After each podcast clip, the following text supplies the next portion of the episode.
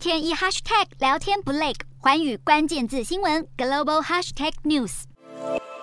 随着强生请辞，知名蜡像馆不忘应景，在唐宁街十号前挂上招牌，显示尚有空位。而英国外交大臣特拉斯十号也宣布加入战局，作为接任首相的热门人选之一。七号强生才请辞，当时人在印尼参加 G20 外长会议的特拉斯就决定提前结束行程，由巴厘岛飞回伦敦，卡位的意味浓厚。而特拉斯是保守党草根势力的宠儿，在强生任内前两年担任国际贸易大臣，立场支持英国脱欧。二零二一年他转任外交大臣，也成为英国与欧盟谈判的主要代表，无论面对中国或是俄罗斯，都是强硬鹰派。此外，他有强大的团队培养对外形象，像是去年他在战车上的这张照片就引发联想，是致敬英国第一位女首相柴契尔夫人。另一方面，保守党内成功逼宫强生的临门一脚，就是两大内阁要员苏纳克和贾维德接连请辞，两人也双双投入党魁之争。贾维德是巴基斯坦后裔，投资银行家出身，二零一零年起担任议员，政坛资历丰富，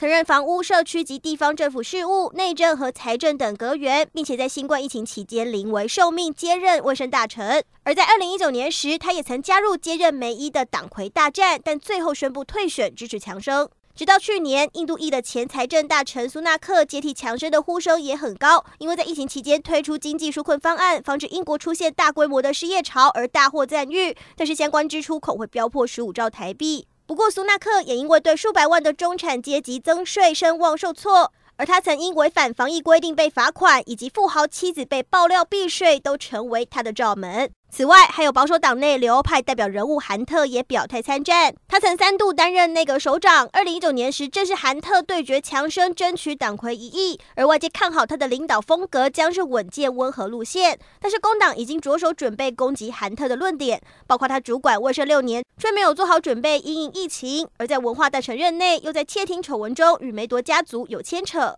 至于英国国会外交事务委员会主席图根哈特，是最早表态角逐的候选人之一。避财外的他曾在阿富汗服役，除了批评英国政府从阿富汗的撤军处理不当，也是对中国的鹰派人物，立场对台湾友好。然而，图根哈特未曾担任内阁官员，恐怕成为他的痛脚。另一方面，国防大臣华勒斯因为处理乌克兰危机而备受肯定，民调领先，但已在九号表态排除自己参选的可能性。这回竞争者罕见出现两位数，而且人数还可能再增加。负责监督竞选的一九二二委员会将会推动保守党议员先行投票，把人选缩小到两名，再由全体党员投票进行决选。预计结果将在秋天之前出炉。